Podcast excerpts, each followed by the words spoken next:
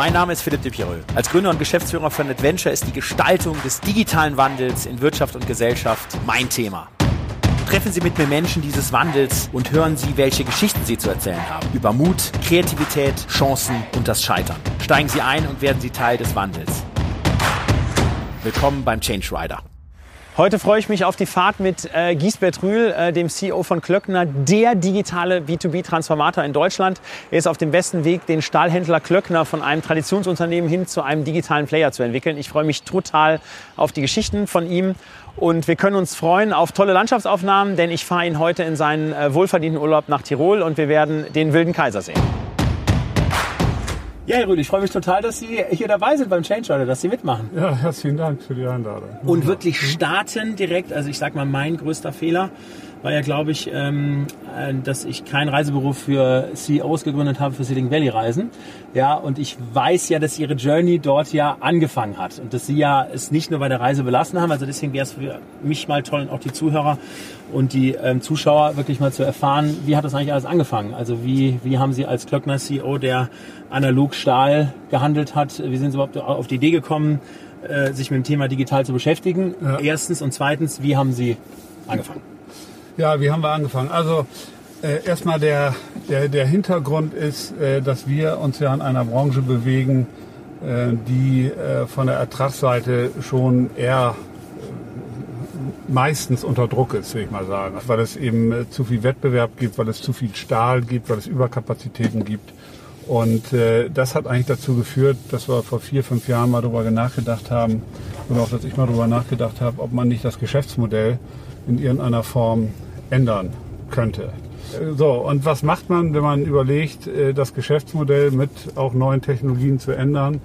Äh, man äh, fährt ins Silicon Valley und ähm, habe eine Reihe von interessanten Gesprächen geführt, also mit Venture Capital Fund wie mit Mark Andreessen oder vor allen Dingen hier auch Alex Karp von Palantir, mhm, okay. Ähm, der damals auch schon groß war, noch nicht so groß wie heute und äh, auch an der Stanford University. Also eine ganze Reihe interessanter äh, Diskussionen hatte und auch ein bisschen auch dann in die Richtung schon mal äh, äh von Plattform dann angefangen habe zu denken. Das war mir vorher auch nicht so bewusst, so mhm, das okay. Thema Plattformthema. So, und dann äh, haben wir zunächst mal versucht, äh, das Thema intern anzuschieben, also wie man es dann so macht. Man äh, setzt sich zusammen und äh, man äh, diskutiert äh, über Ideen und, und, aber da kam so das typische Innovators Dilemma eigentlich zum Tragen, mhm. ähm, äh, dass wir eigentlich so aus unserer Box nicht rausgekommen sind. Verstanden. Und immer wenn das dann zu revolutionär war, dann geht es nicht aus den und den Gründen und es wurde ja auch schon alles versucht und, und also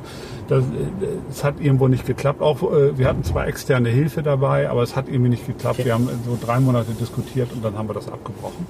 Und dann bin ich nochmal nach Berlin und äh, da waren eigentlich zwei Treffen entscheidend äh, für die weitere Entwicklung. Das eine Treffen äh, war bei Ihnen. und äh, zwar, äh, ich weiß noch, da war, das war in Ihrem Office bei Ackerstraße. Ähm, und äh, da waren so viele gelbe Zettelchen an der Wand, als ich dann in den Sitzungsraum reinkam. Und äh, dann habe ich gefragt, was, was haben Sie denn hier gemacht? Und dann sagten sie, ja, wir haben uns auf Ihr Gespräch vorbereitet und haben einfach mal äh, Stahlhändler angerufen, äh, nee, Stahl, Kunden, Kunden, Kunden genau. von Stahlhändlern angerufen und äh, mal gefragt, wo denn so die Probleme, Painpoints liegen, äh, wenn man Stahl bestellt. So, und das war so ein bisschen Eye-Opener für mich, mhm. weil äh, wir haben natürlich auch mal viel mit Kunden geredet, aber eher klassisch. Ne? Mhm. Was, wie läuft's denn? Äh, was läuft gut? Was läuft schlecht? Was können wir besser machen? Aber so die, den Ansatz, dass man wirklich mal so heraus äh, versucht herauszufinden, wo die Probleme liegen, das hatten wir bisher in der Form noch nicht gemacht. Und dann da für eben auch Lösungen, also diesen, dann dieser Approach, dass man eben dann Prototypen entwickelt. Äh, erstes MVP, Minimal Viable Product und das man den Kunden weiterentwickelt. Weil wir in der, in der Corporate-Welt machen wir es ja eigentlich immer umgekehrt. Also das ja. war, das war ein wichtiges Learning. Und okay. das zweite war dann eben da in diesem Coworking Space Beta Haus, dass wir dann da die Chance genutzt haben, einen Tisch äh, zu mieten und äh, dann im Grunde genommen da angefangen haben, eben unsere Aktivitäten aufzubauen. So, und dann ist ja immer spannend, dann haben sie dann da ich sag mal, in so einem geschützten Raum draußen irgendwie was validiert. So, und die Kernorganisation, die schaut sich das ja jetzt erstmal wahrscheinlich erstmal an. Und die müssen sie ja nachher natürlich davon logischerweise überzeugen, dass sie das, das was draußen validiert ist, dass sie das natürlich, ich sage immer, bei hart annehmen und natürlich auch umsetzen. Wie, wie, wie hat das dann geklappt? Ja, das ist eigentlich der, der schwierigste Teil daran. Also wir haben damals ja bewusst dann in Berlin angefangen, weil wir gesagt haben, okay, das im, im Büro, also in unserem Headquarters selber wird das nicht funktionieren, ähm, weil wir äh, unter anderem auch, weil wir die Leute natürlich da in Duisburg jetzt, die wir ja. gesucht haben dafür, die hätten wir da zumindest zum damaligen Zeitpunkt auch gar nicht gefunden. Ähm, also wir haben angefangen, das sehr dezentral, sehr eigenständig, ne, diesen Hub, wenn man so will, also mhm. den, den Digital Hub, dass der erstmal sehr eigenständig agiert hat. Ich glaube, das war auch richtig äh, zu Beginn ähm, dass eben dieser Hub sehr unabhängig von der Corporate, also im Grunde genommen als CEO habe ich mich sozusagen dazwischen gelegt und ja. gesagt, so, äh, die lassen wir jetzt in Ruhe, die können erstmal eigenständig arbeiten. So, das hat auch dazu geführt, dass wir dann äh, auch mit über die Customer Ideation auch sehr schnell so die ersten Produkte entwickelt haben. Dann wurde aber im äh, weiteren Verlauf klar, und das ist wahrscheinlich die Besonderheit bei B2B, ähm, wenn man das Ganze jetzt völlig unabhängig von der Corporate laufen lässt, dann, dann, dann kommt man irgendwann nicht weiter, weil man ja eigentlich den Vorteil, den man hat, also ähm, 100, über 100 Jahre Know-how in der Branche, Vertrauen, die ganzen Kunden und. Lieferantenbeziehungen, genau. weil man den überhaupt nicht leveraged in diese Verstanden. Aktivität. Also kam die Erkenntnis übrigens getrieben auch interessanterweise von den Leuten aus Berlin. Wir brauchen mehr Know-how. Und wenn wir hier zum Beispiel Stahl im Web verkaufen wollen, dann ist das nicht so, als wenn wir jetzt irgendwie, ich sage jetzt mal Hundefutter verkaufen, Klar, sondern wir brauchen allein, wenn wir das katalogisieren wollen, wir haben ja überhaupt keine Ahnung, wie katalogisiert man Stahl und so weiter. Also der, der Bedarf nach Austausch äh, mhm. kam dann. So, dann haben wir angefangen, äh, Klöckner.ai, wie wir es ja genannt haben, diese Aktivität dann näher an die Corporate ranzuführen. Das ist allerdings jetzt so das, wo man, wo man, wo man, glaube ich, relativ sensibel vorgehen muss. Also man muss es näher ranführen. Man mhm. muss auch dafür sorgen, dass ein Austausch stattfindet. Man muss aber gleichzeitig auch diese ähm, relative Unabhängigkeit äh, sichern auch, und genau. bewahren. Und jetzt das Thema kultureller Wandel haben Sie angesprochen. Also was war da? Ich habe da glaube ich mal ein Programm im Internet gesehen, wo Sie mal so eine Ideation, glaube ich, mal intern gemacht haben. Das ist auf YouTube, äh, wo dann irgendwie Ideen auch vorgestellt wurden, die auch getestet wurden. Also genau, was waren so die Kulturwandelmaßnahmen bei Ihnen in der ja. Organisation? Ja. Also zunächst mal, wie gesagt, kam irgendwo die Erkenntnis, ich, ich sag mal, ich sag's mal an einem Beispiel. Also wenn unser, äh, unsere Vertriebsleute sind ja die Leute, die Kontakt mit den Einkäufern auf der anderen Seite haben. Und so, und wenn jetzt unser Vertriebsmann und der Einkäufer auf der anderen Seite beide Angst haben, dass sie durch Online ihren Job verlieren, werden, dann genau. äh, können wir uns die besten äh, Shops der Welt können wir entwickeln und uns ausdenken, es wird nicht funktionieren. Mhm. Oder die besten Plattformen. Also man muss natürlich versuchen, die Leute auch mitzunehmen. Wir haben sozusagen auch MVPs? Also Minimal Viable Product, also kleine Initiativen initiiert und äh, die dann eben weiter ausgebaut wurden. Also eine äh, wichtige Initiative war zum Beispiel eine Digital Academy, ähm, bei der sich unsere Mitarbeiter eben während der Arbeitszeit digital fortbilden können. Weil wir denen gesagt haben, guck mal, also nach vorne hin werden sich alle Jobs verändern, jeder Job wird einen Digitalanteil haben. Und ähm, äh, wir, wir nehmen euch aber mit in diese Welt. Ne? Nur müsst ihr auch was dafür tun, ihr müsst das lernen. Und wir stellen euch aber eben diese Digital Academy zur Verfügung und wir erlauben euch auch, das äh, während der Arbeitszeit zu machen. Das war zum okay. Beispiel eine der wow. Initiativen, okay. die dann immer weiter gewachsen ist. Ganz klein angefangen, also als wirklich als MVP angefangen die ersten ein, zwei Kurse, Online-Kurse irgendwo eingekauft in Berlin und dann einfach mal äh, losgelegt. So, mittlerweile entwickeln wir mit, mit der Universität in äh, äh Duisburg-Essen äh, entwickeln wir ähm, äh, Online-Kurse. Ne, okay. Verstanden. Wir haben ganz wichtig in dem Zusammenhang eine hierarchiefreie Kommunikation eingeführt. Ähm, Yammer in dem Fall, also sowas wie ein mhm. internes Facebook. Verstanden.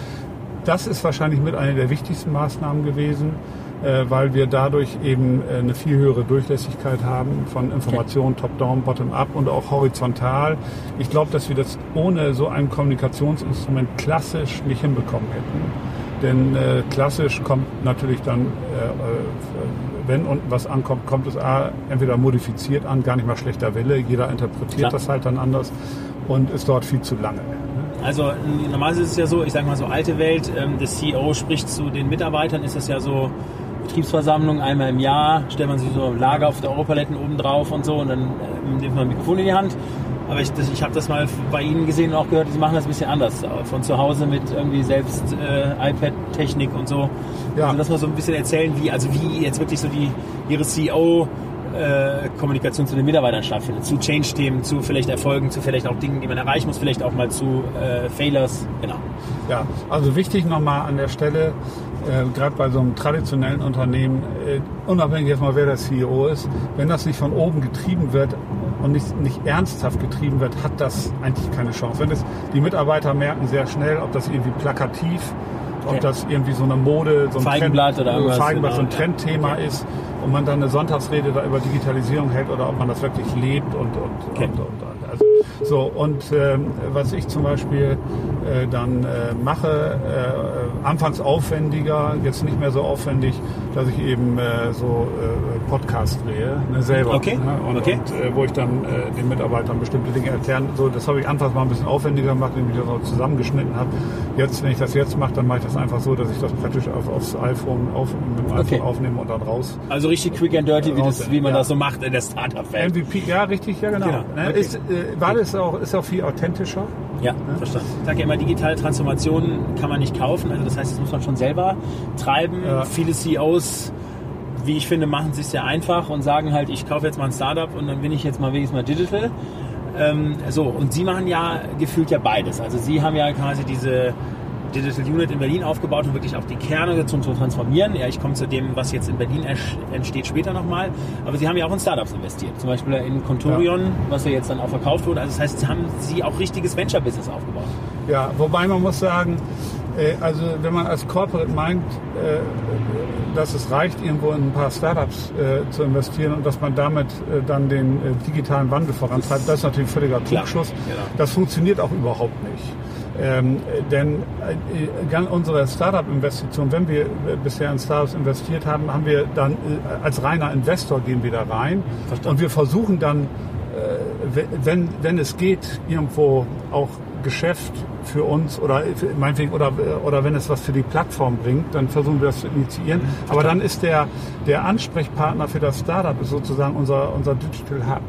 Okay, ich glaube, verstanden. was nicht funktioniert, ist, wenn eine konservative Corporate direkt mit einem Startup zusammenarbeiten will.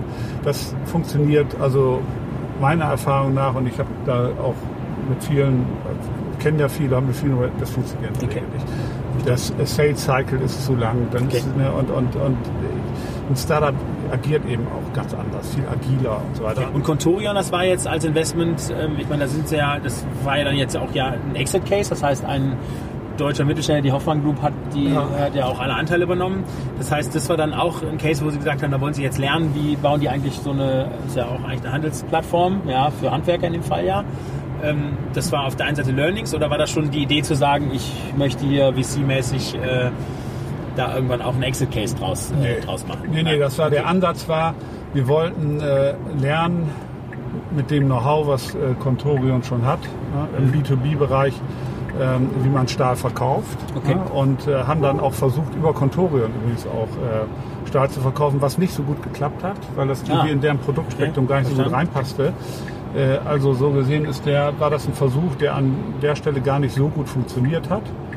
Äh, und ähm, äh, dann war es hinterher ein Exit-Case. Okay, gut, das wir haben da auch gut, ganz gut dran verdient an dem Thema ja, und haben das dann mitgenommen. Aber wir haben, sagen wir so, die Zusammenarbeit war tatsächlich so, eigentlich war die Zusammenarbeit selbst wie unter Dritten. Also wir haben nicht jetzt eine andere Form der Zusammenarbeit gehabt, weil wir da beteiligt waren, okay, sondern das war verstanden. unter Dritten okay. und, und war ein Versuch.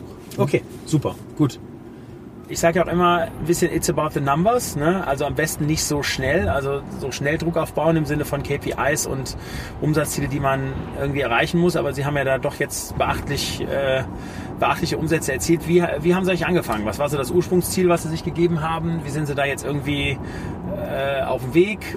Ja, also äh, wir haben das Ziel ausgegeben, dass wir mindestens 50 äh, Prozent äh, des Umsatzes äh, digital machen wollen. Das haben wir jetzt äh, auf 2022 auf 60 Prozent ähm, erhöht. Okay. Ähm, äh, das war natürlich jetzt, äh, ich sag mal, jetzt nicht eine unbedingt analytisch entwickelte äh, Zielgröße, Klar. äh, was man auch nicht äh, kann bei solchen neuen Ja. Themen, auch äh, weil man ja gar nicht weiß, äh, wie schnell man tatsächlich diese Themen auch in den einzelnen Ländern voranbringt. Das ist auch von Land zu Land unterschiedlich. Aber erreicht, erreicht haben wir bisher, dass wir bei knapp 20 Prozent liegen. Also im Grunde genommen, äh, wenn wir auch davon ausgehen, dass das ja keine, äh, keine lineare Entwicklung ist, sondern ab einem bestimmten Zeitpunkt dann auch eine exponentielle Entwicklung, Klar. sind wir da, glaube ich, immer noch auf einem guten Weg.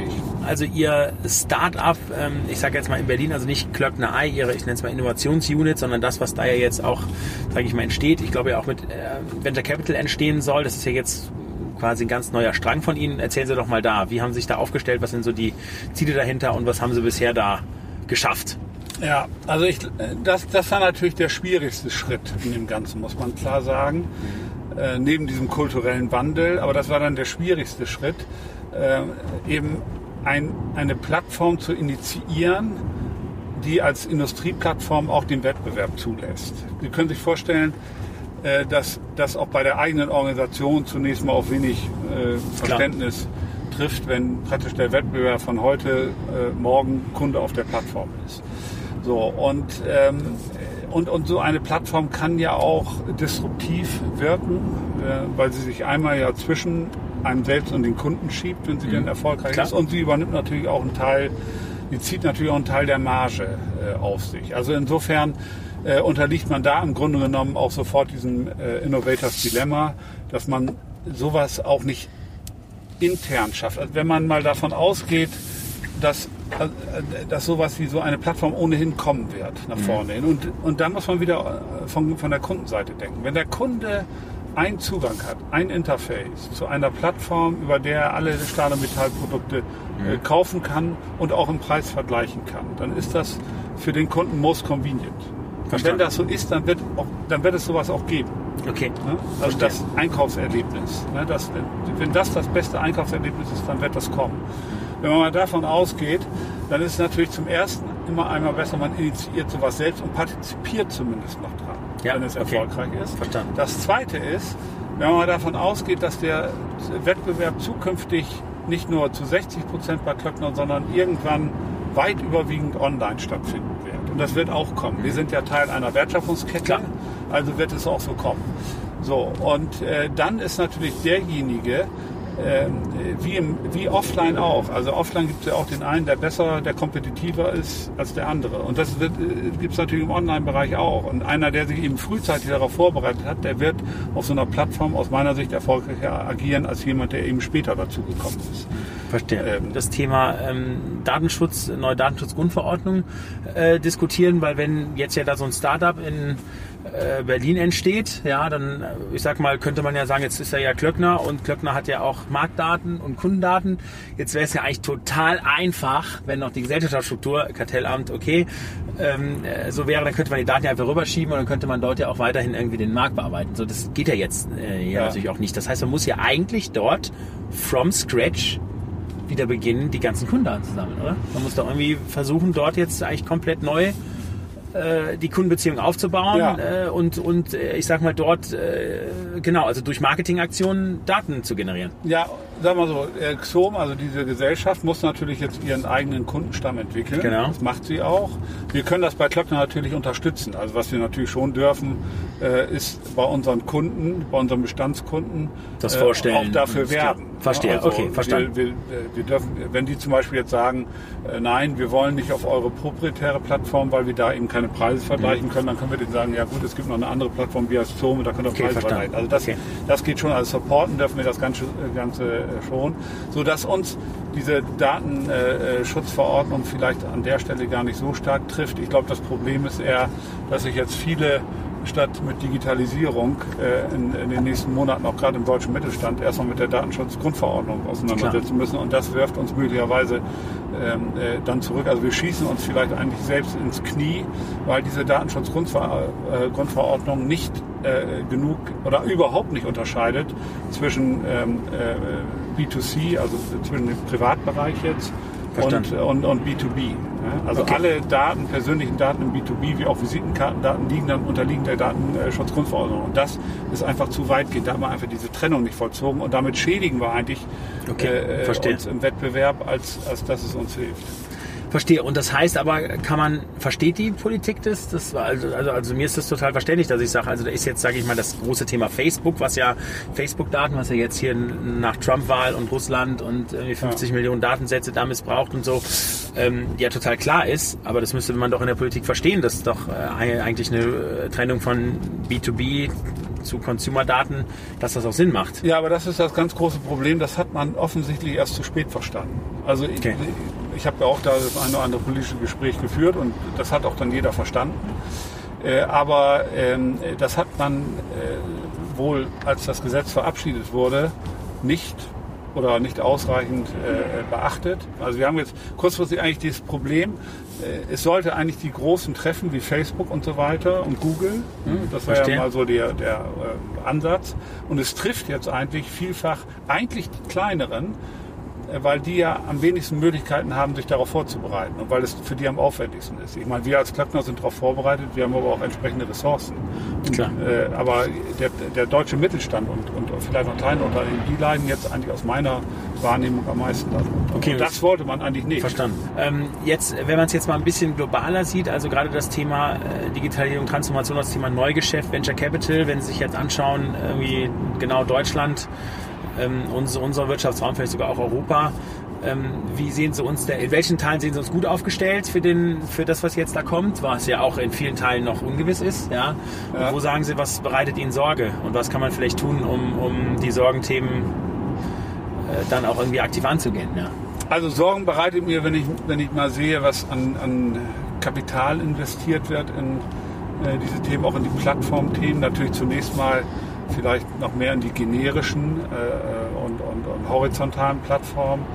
Aber wenn man mal nur mal äh, an die Venture Capital Investitionen sieht, im letzten Jahr sind laut Wall Street Journal äh, 150 Milliarden weltweit in Venture Capital investiert worden, Dollar. Davon 44 Prozent in den USA, 40 Prozent in Asien, primär äh, China, 7 Prozent Europa und unter 2 Prozent Deutschland. Äh, Dann äh, muss man natürlich befürchten, dass der Abstand immer größer wird und vor allem, wenn man noch äh, äh, berücksichtigt, dass die großen fünf äh, Internetunternehmen in äh, USA und die großen drei in China ja auch noch irgendwie höhere zweistellige Milliardenbeträge äh, stimmt. hier äh, investieren, dann wird der Abstand da eher größer. Wir haben sicherlich äh, noch eine Chance, äh, glaube ich, bei den eher vertikalen, industriespezifischen Themen. Äh, Da haben wir sicherlich noch eine Chance, also wie, zum Beispiel bei den Dingen, die wir jetzt machen, also eine Plattform für die Stahl- und Metallindustrie zu entwickeln. Das kann man sich auch für andere Industrien Okay. äh, gut äh, vorstellen. Aber ähm, was eben wichtig ist an der Stelle, dass man dort, dass man wirklich an das Thema geht, neue Geschäftsmodelle zu entwickeln und nicht. Digitalisi erfolgreiche Digitalisierung damit verwechselt, äh, dass man eben nur die eigene Wertschöpfungskette und die eigenen Produkte effizienter oder attraktiver macht. Das reicht eben nicht aus. Und da mache ich mir schon ähm, gewisse Sorgen, weil dieser Schritt, dieser Spagat doch dann relativ groß ist, vor allen Dingen, wenn dann so ein neues Geschäftsmodell, und das ist natürlich dann oftmals der Fall, eben auch disruptiv wird. Verstanden. So, und jetzt bin ich äh, mal kein ähm, Klöckner CEO mit entsprechendem Budget und sag ich mal 10.000 Mitarbeitern plus minus und 6 Milliarden Umsatz. Also Ich bin jetzt mal ein mittlerer Mittelständler. Was kann der denn machen? Was, also was, wo, wo würden Sie sagen, was wäre denn jetzt so seine, seine Roadmap? Wie kann man sie, wie, wie, wie kann er sich diesen, diesem Thema Digitalisierung, gerade in Bezug auf neue Geschäftsmodelle, nähern? Ja, also Was kann er tun? Auch für die Kernorganisation vor allen Dingen auch, genau. Ja, genau. Was kann er tun? Also im Grunde genommen, äh, was er erstmal tut, er kann erstmal anfangen. Und äh, auch wir haben ja klein angefangen, hatte ich ja vorhin berichtet. Also wir, Genau. Grunde genommen haben wir damals angefangen mit zwei Mitarbeitern. Mit zwei. Mitarbeitern und einem Tisch im Beta-Haus, der 1000 Euro im Monat gekostet hat. Also Verstanden. die Aufwendungen waren, äh, waren äh, überschaubar. Überschaubar, verstanden. Und, äh, und, und so würde ich meine, vielfach ist ja hier das Erfolgsmodell groß denken, aber klein anfangen und dann irgendwann anfangen zu skalieren. Okay. Und, und das gilt, glaube ich, heute auch noch. Ich meine, viele Dinge sind heute schon weiterentwickelt an der Stelle, aber, ähm, aber wir neigen immer ein bisschen äh, sehr dazu, das dann zu diskutieren und äh, zu überlegen und, und wir haben damals eben nicht mehr groß überlegt und nicht mehr groß diskutiert, sondern wir haben einfach gesagt, wir fangen jetzt einfach mal an. Genau, und, und wahrscheinlich auch mit dem Mindset, äh, sage ich mal, raus aus der perfekten Ingenieurswelt, Wasserfallablaufdiagramm, wir bauen perfekte Produkte mit langfristigen Entwicklungszyklen hin ja. zu, was Sie eben gesagt haben. Und Kundenfokussierung. Genau, Kundenfokussierung. Beim genau. Kunden, oder wenn der, wenn man einfach dann, was wir ja damals auch dann gemacht haben, zum Kunden geht und sagt, ja nun, äh, und versucht herauszufinden, was kann ich für den Kunden wirklich noch besser machen, wenn ich diese ja. Technik, was könnte ich besser machen mit, mit äh, künstlicher Intelligenz, äh, wo kann ich was ergänzen, wo kann ich einen neuen Service anbieten. Und, äh, und da, da, der Aufwand dafür ist gar nicht mal groß. Was man, glaube ich, nicht machen muss, so diese großen Roadmaps. Ne? Also die wurden uns ja damals auch äh, angeboten nach dem Motto, wir müssen erstmal jetzt eine konkrete, wir müssen erstmal rausfinden, wo wir überall, überall digitalisieren Klar. können und, Der und was wir Digitalisierungsstrategieplan ja, so Klöckner 2025 ja, genau, wäre das dann. So, einen ne? sequenziellen genau. Plan. Genau. Und äh, das ist, glaube ich, der falsche Ansatz, sondern ich würde vielleicht tatsächlich einfach beim Kunden mal anfangen. Mit den richtigen Leuten mal zum Kunden gehen und einfach mal den Kunden von einer anderen Perspektive betrachten, um zu sehen, was ich für ihn alles noch tun kann. Okay, verstanden. Wenn wir jetzt, ähm, Sie haben ja eben von den ähm, Entscheidungszyklen in der Politik gesprochen, also vier bis fünf Jahre, um jetzt das Thema Datenschutz nochmal irgendwie auf andere Beine zu stellen. So, jetzt ist ja die neue Regierung ja da, ähm, hat ja auch, sage ich mal, ein paar ganz auch junge, motivierte Leute da ja in in, im Amt, die zumindest jetzt mal viel vorhaben. Was, was ist jetzt im Sinne der Umsetzung, was wären so Ihre Erwartungen? Also was wären so mal Themen, wo Sie sagen, okay, die müssen wir einfach angehen? Und da, da würden Sie jetzt als CEO erwarten, das war das genau, dass wir da jetzt das Land auch aufs nächste Level bringen. Ja, ja. also vom, ich glaube, vom Grundsatz muss man erstmal vielleicht verstehen, worum es geht. Also es geht nicht darum, jetzt einzelnen Firmen zu helfen. Das war vielleicht auch von der Politik hier und so. Das ist, glaube ich, gar nicht mal der richtige Ansatz. Mhm. Sondern man muss, man muss das Land sehen als, als Land, was eben mit anderen Ländern im Wettbewerb ist. Mhm. Also die Frage ist, wie kann ich Deutschland tatsächlich digital wettbewerbsfähig zu machen? Was kann ich als Politik, äh, als Politik von der Politik aus tun, damit Deutschland wettbewerbsfähig ist? Dazu gehört natürlich äh, immer wieder erwähnt die digitale Infrastruktur. Nur muss ich es dann auch wirklich angehen. Ähm, da stehen zum Beispiel die Mittel bereit, aber werden oftmals nicht abgerufen, auch abgerufen, auch von, von, von, äh, von den Ländern. Ich glaube einfach, man darf, daran, man darf da als Politik auch nicht drauf warten, sondern man muss das Thema aktiv vorantreiben. Man muss sich einen klaren Plan setzen mhm. und das dann aktiv äh, vorantreiben. Also digitale Infrastruktur, Bildung, aber kurzfristiger denken auch. Ich meine, es ist richtig, diese langfristigen Maßnahmen sind auch alle richtig, aber wir sind jetzt im Wettbewerb mit den USA und mit China und jetzt aktuell bewegen die sich immer weiter nach vorne. Maßnahmen, die erst in fünf Jahren wirken, sind da zu spät, sondern wir müssen überlegen, was müssen wir, können wir heute tun, damit wir eben da morgen schon erfolgreicher sind. Wenn wir, den, wenn wir der Auffassung sind, dass den Kindern Coding beigebracht werden muss, dann müssen wir, dann müssen wir nicht erst darüber nachdenken, wie wir unsere Lehrer fähig äh, machen, damit die Coding lernen, weil dann fangen die in fünf Jahren damit an. Dann ja, okay, müssen wir überlegen, was können wir heute tun, damit unsere Kinder heute, das heute lernen. Also ich muss Deutschland wettbewerbsfähiger machen, auch um ähm, zum Beispiel ja Produktion wieder zurückzuholen. Ich meine, die Digitalisierung äh, gibt uns ja die Möglichkeit in letzter Konsequenz Klar. auch Fertigung aus dem Ausland äh, zurückzuholen muss, dann müssen die Strukturen natürlich dafür da sein. Und wenn ich dann eben kein schnelles Internet habe, dann wird das nicht passieren an der Stelle. Klar. Also so muss ich das, glaube ich, als Politik muss ich das wirklich auch als, ich muss das einfach im Wettbewerb sehen und natürlich nicht nur dann auf, auf, auf deutscher, sondern im Zweifel dann eben auch europäischer Ebene, um überhaupt gegen die Giganten okay. wie USA und China äh, anzukommen. Okay, verstanden. Sie haben es eben angesprochen, Thema ähm, Bildung. Ähm, also das ist ja das, was ich so ein bisschen mit Sorge äh, betrachte, also dieses Thema Programmieren in der Grundschule, ähm, äh, das halt zu lernen, losgelöst von der Frage, okay, wenn die dann ready sind in zehn Jahren, was bringt es mir ja. dann, okay. Aber ich frage mich ja, Herr Rühl, das, was wir doch eigentlich in unser Schulsystem, in unsere Gesellschaft reinbringen müssen, sind doch eigentlich die Themen wie Teamarbeit, Kommunikation, Empathie. Ja, weil das sind ja Dinge, die, ich sag mal, Maschinen und Roboter wahrscheinlich nur sehr schwer äh, erlernen können. Punkt ja. eins. Punkt zwei. Ich glaube ja, dass ja der Mensch immer Enabler für äh, diese ganzen Umsetzungs- äh, und auch Technologiethemen sein wird. Also das heißt, wir, wir brauchen halt einfach Menschen, die äh, auf andere Menschen eingehen können, die auch andere Menschen auf diese Reisen auch wirklich mitnehmen können. Ja, so und da wenn ich wenn ich da jetzt unser unser Schulsystem anschaue, wenn ich mir auch das deutsche universitäre System anschaue, wo ein ähm, in der Regel älterer Dozent ein Buch in der 38. Auflage vorliest, wo keiner was versteht, der schreibt das dann an eine Tafel oder an einen Projektor, wo dann noch Studenten für für eine Übung Geld zahlen, damit sie das verstehen, was dort gesagt wird und das dann auch noch eine Woche später irgendwie abliefern, um dann irgendwie eine Note zu kriegen, haben sie ausgekriegt, dann haben sie es aber alle drei Tage später wieder vergessen. Das kann ja, das geht ja, das ist ja eigentlich, das, müsste man das System doch eigentlich wie ein Startup eigentlich einreißen, neu, neu aufbauen, oder? Ja, das wäre auch, der, dass man eben anders lernt. Ne? Dass man tatsächlich auch, auch äh, zum Beispiel Kinder könnten auch programmieren lernen, indem sie sich untereinander das beibringen. Wahrscheinlich lernen sie ja. dann viel schneller, ja, als wenn stimmt. ein Lehrer versucht, den, äh, den, äh, das beizubringen. Also neue Formen des Lernens, die gehören natürlich auch dazu. Aber auch da gilt, also äh, dass man vielleicht auch da einfach Dinge einfach mal umsetzt, einfach mal anfängt. Ne? Und, äh, und äh, wir unterliegen aber oft ja dann dem Risiko, dass wir das einfach viel zu lange diskutieren und, und machen es nicht. Also da auch, da geht auch dann das Thema Failure. Wir müssen es ausprobieren, was am, äh, was am besten läuft. Und dass wir natürlich andere Fähigkeiten brauchen äh, nach vorne hin, äh, auch äh, mit, mit einem zunehmenden Anteil von künstlicher Intelligenz, die uns dann am Arbeitsplatz beteiligen äh, äh, oder die jeden Arbeitsplatz in letzter Konsequenz nach vorne hin äh, betreffen wird, ist klar. Aber ich, also wichtig ist für mich immer dieses Umsetzen. Einfach mal machen, einfach mal ausprobieren und mal sehen, äh, wie es dann funktioniert. Okay, okay. Jetzt sind Sie ja als ähm, CEO ja auch ein großer Umsetzer.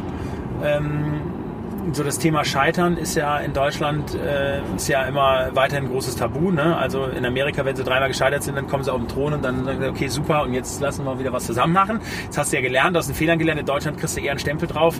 Gibt es bei Ihnen so eine wirklich eine Scheitergeschichte, die Sie mal hier mit den Zuhörern äh, und Zuschauern mal teilen wollen?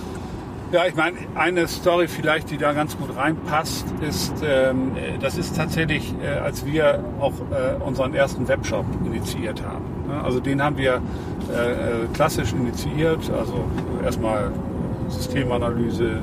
was brauchen wir denn alles, welche Features braucht ihr denn alles? Und dann können Sie sich vorstellen, wie das läuft in so einer Corporate, das werden immer mehr und immer mehr. Und irgendwann haben wir mal angefangen, das Ding zu programmieren.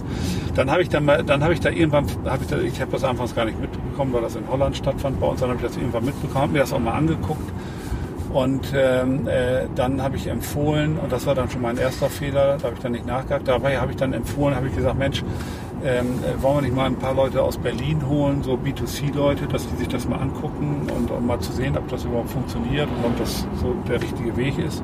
Und dann haben die gesagt, ja, ja, machen wir, haben sie aber nicht gemacht und ich habe nicht nachgehakt. Also, also wir haben das Ding äh, dann fertig gebaut, implementiert und ich glaube, die höchste. Also es war eine Plattform, richtig? Ja, so, so ein Webshop. Okay, verstanden. Okay. Und, äh, und äh, also auch dann durchaus ein äh, siebenstelliger Millionenbetrag, also siebenstelliger Betrag, ein Millionenbetrag ist da reingeflossen äh, in diese in Plattform oder in diesen äh, Webshop. So, und dann wurde er äh, implementiert und äh, dann hatten wir das meiste, was wir drauf hatten, waren glaube ich acht Kunden. Ne, von 170.000 Kunden, die wir haben. Also acht Kunden haben wir drauf gemacht. So, War wahrscheinlich auch nur einmal drauf und hat ja, keine und, Aktivität. Und, und, und, und, äh, es fand auch wirklich in der Tat wenig Transaktionen. Und ich habe dann, ich habe dann immer wieder ne, das Thema dann aufgegriffen und dann äh, wollte, ich, wollte ich das killen. Ne? Und dann, wie es in der Corporate so passiert, äh, ganz typisch, ja, wir haben schon so viel investiert und wenn wir das und das noch machen, Point dann, no return. dann, dann genau. funktioniert es. Ne? Und da habe ich mich einige Male überreden lassen. So, und ähm, damit hier, ich sag mal, die Zuschauer auch ein bisschen, Zuhörer ein bisschen lachen können, gibt es so eine wirklich so peinlichste Giesbert-Rühl, äh, Giesbert-Rühl-Geschichte, die sie, die sie mir erzählen können? Also, aus der Jugend, aktuell, Kindheit. Aus der Jugend, äh, aus der Jugend ja, schwierig muss ich jetzt drüber nachdenken. Also vielleicht aktuell, weil mir das gerade so in den Sinn kommt, äh, gar nicht so lange her. Ähm, äh, ich weiß gar nicht, ob es peinlich oder eher lustig war oder wie auch immer.